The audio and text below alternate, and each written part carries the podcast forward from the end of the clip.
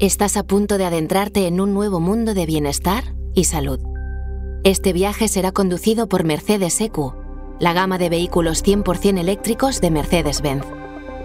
Prepárate para sumergirte en un mundo libre de emisiones y con todo el confort que buscas.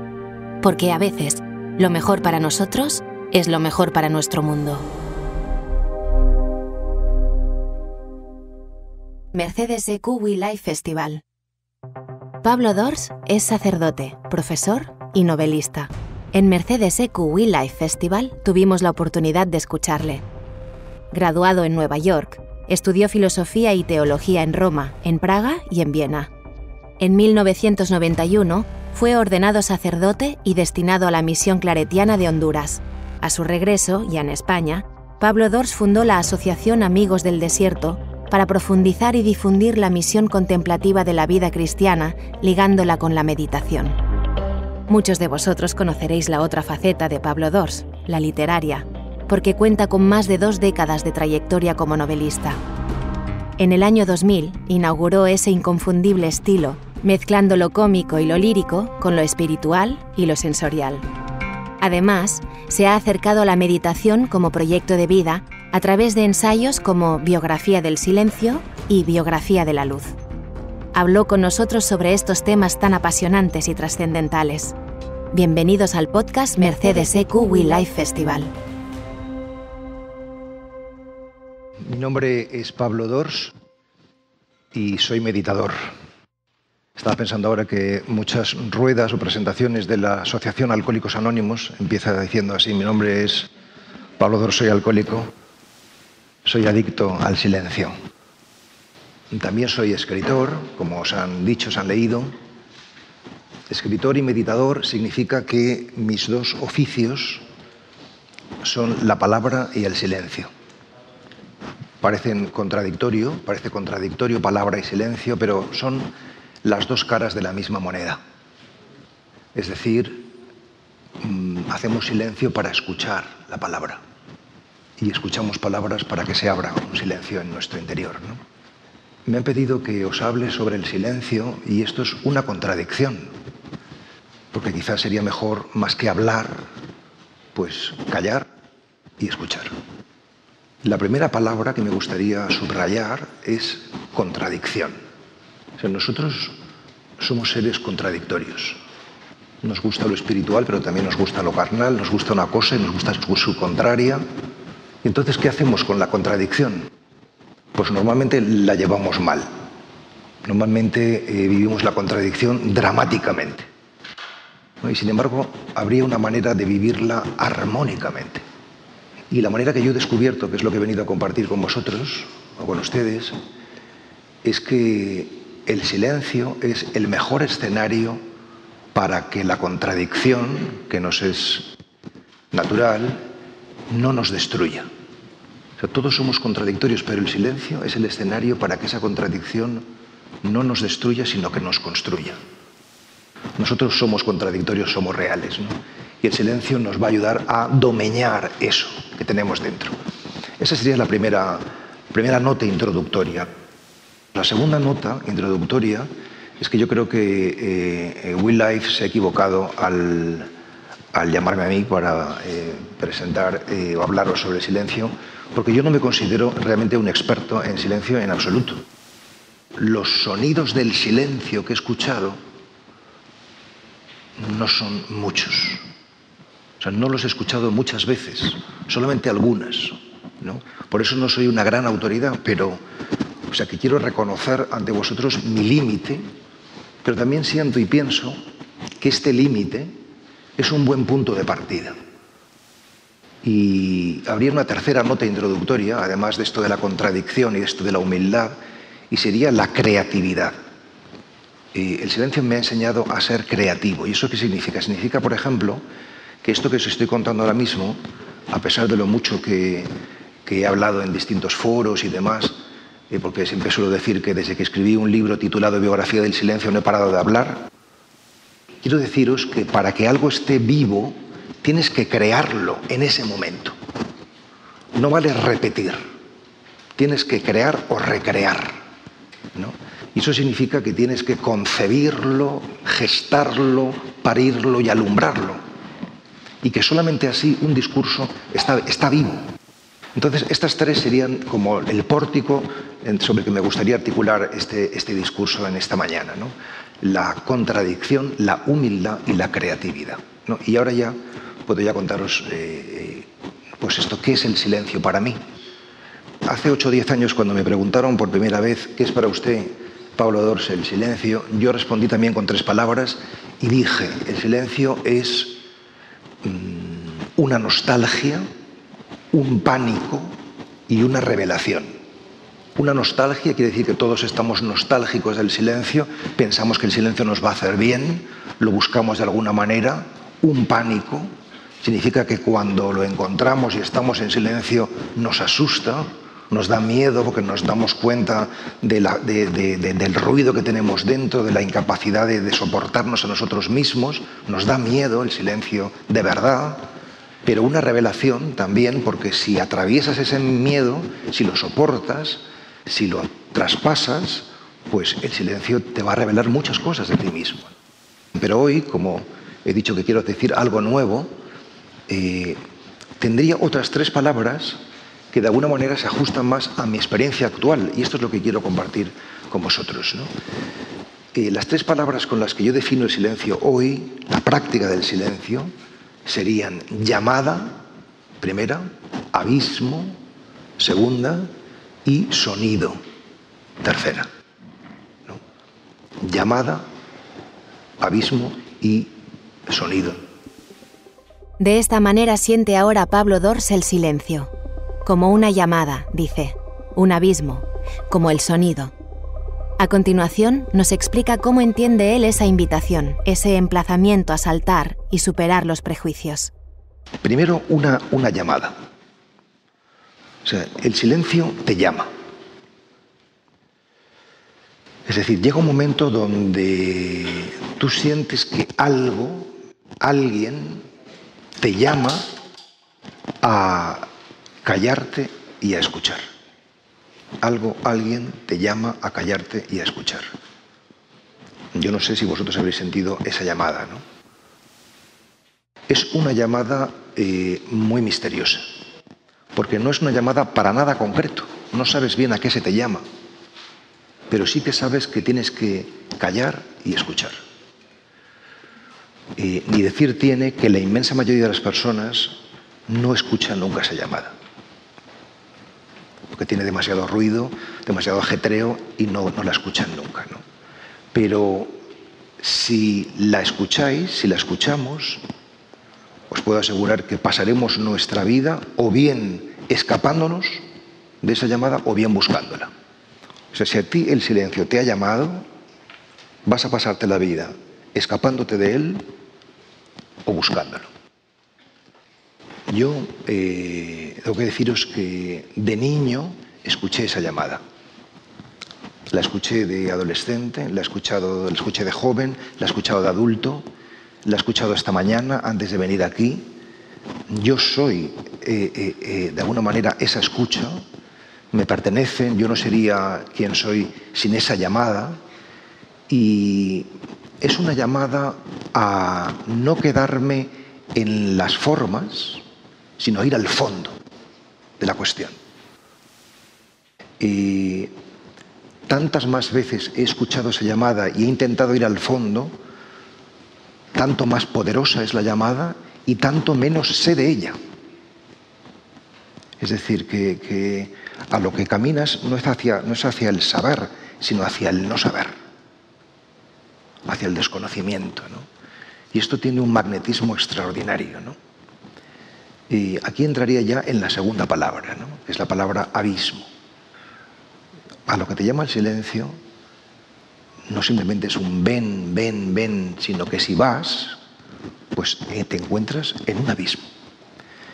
Pero cuando digo aquí la palabra abismo, pues, eh, y todas las que voy a decir a continuación, pues evidentemente son palabras, eh, mm, son metáforas.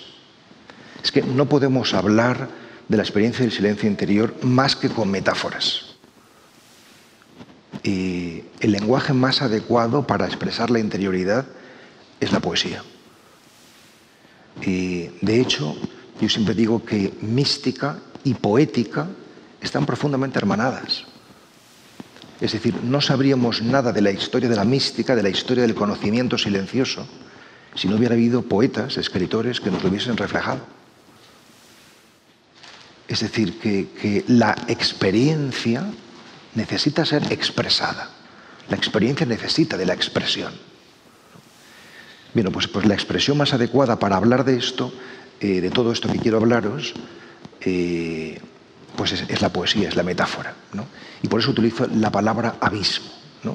A lo que te llama el silencio es a un abismo. ¿Y, qué es un abismo? Pues un abismo es un precipicio y un vacío.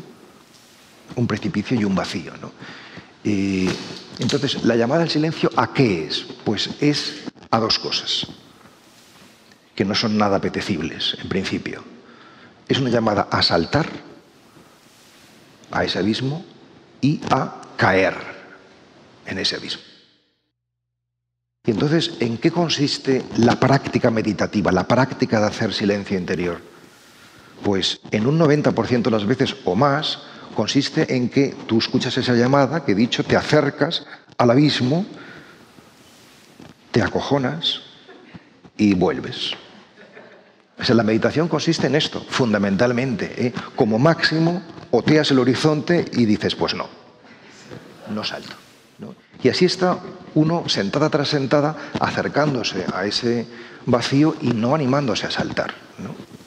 la práctica de la meditación casi siempre es esto. O sea, pero si lo haces mucho, esto de acercarte al horizonte, ¿no? y te vas familiarizando con, esto, llega un día que no sabes bien por qué ni cómo, que de pronto quizás por aburrimiento ya o por agotamiento contigo mismo, de pronto te has encontrado que has saltado. Que has soltado. Esto a mí me ha pasado. O sea, yo en algunos momentos he soltado y he saltado. La libertad es la experiencia de ese salto. Esta frase tan brillante no es mía, es de Thomas Merton, que era un monje trapense que también admiro muchísimo, igual que Simone Weil, y también para mí es un referente. Yo creo que él no habría podido escribir esto si no lo hubiera experimentado. ¿Qué pasa cuando saltas? Pues, ya os lo he dicho, cuando saltas lo que pasa es que te caes. Caes, caes al abismo. Caes al abismo. ¿no? Y, caer nos produce mucho vértigo. ¿no? Es decir, tenemos que, atravesar un montón de sentimientos y de emociones Mm, oscuras. Yo destacaría dos emociones oscuras que quien hace la aventura de silencio en serio, porque yo intento hablar en serio, eh, las va a recorrer. La primera y más mm, escalofriante es mm, el pánico o el terror. Si tú te tiras a un abismo y empiezas a caer, pues piensas que te vas a morir y estás aterrorizado. Y entonces, al darte cuenta de que no te estrellas, el pánico desaparece y se transforma en tristeza. ¿Tristeza por qué? Porque estás cayendo. Y porque en definitiva te espera pues estrellarte. No sabes cuándo, pero te espera eso. es decir, no, no hay meditador, no hay persona que haga la experiencia interior en serio que no experimente pánico y tristeza. O sea, ¿qué quiero decir con esto? Que hay que atravesar la noche para llegar al día. O sea que la noche y el día, igual que palabra y silencio, son las dos caras de la misma moneda. Que el día se abre cuando la noche es más oscura. Y que si no estamos dispuestos a soportar el dolor del parto, no estaremos dispuestos a tener el gozo de la criatura. Entonces, ¿por qué no tenemos el gozo de la criatura? ¿Por qué no llegamos a la luz? Porque tenemos terror a la noche. Entonces hay que predisponerse para la noche. ¿no? Life, la vida, no es solamente el día, también es la noche. La noche también es hermosa, porque es la puerta que abre el día. Y bueno, me quedaría una última palabra, eh, aparte de llamada y abismo, que he intentado expresar de la mejor manera posible, que sería la palabra eh, sonido. ¿no? O sea, ¿Qué significa despertar? ¿Qué significa eh, mm, sonido?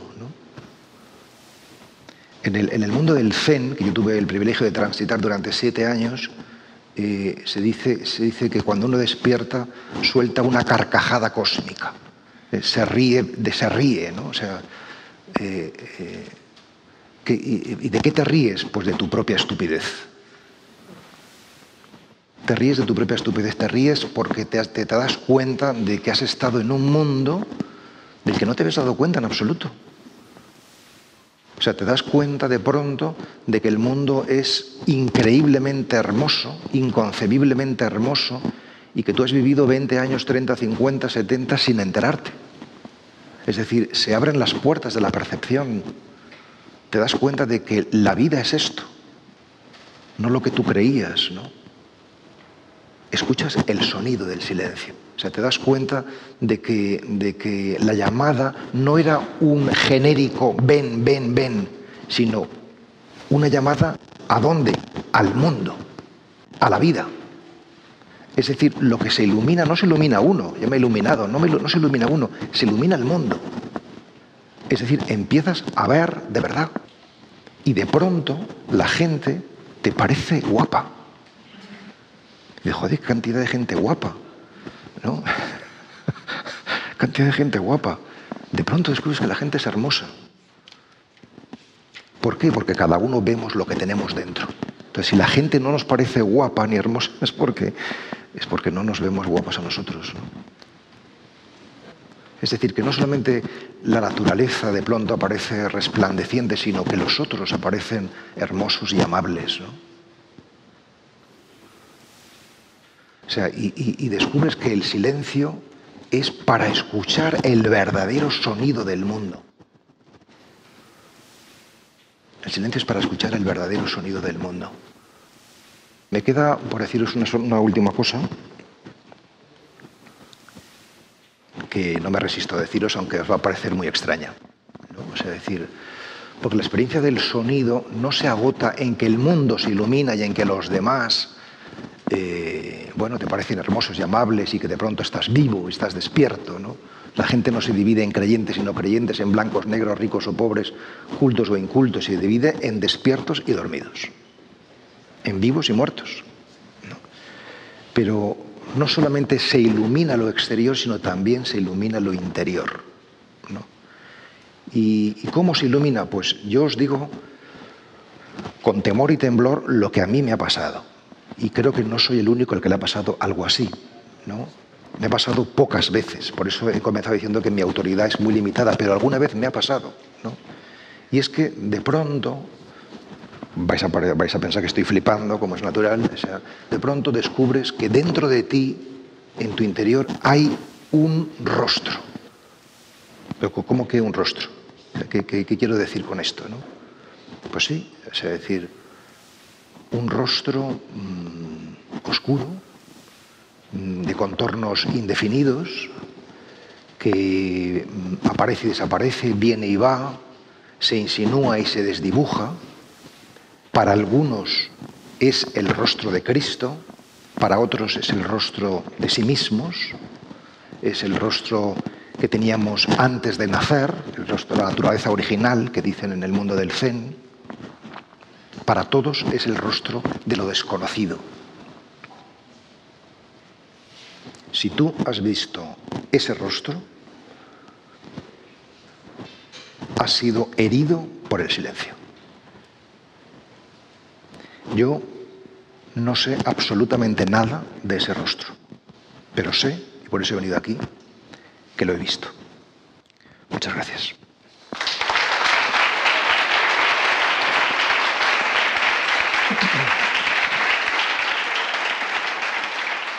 Nos quedamos con estas impresionantes palabras de Pablo Dors y su reflexión en torno a la espiritualidad, a la necesidad de estar atentos a nuestra mente y a nuestro cuerpo.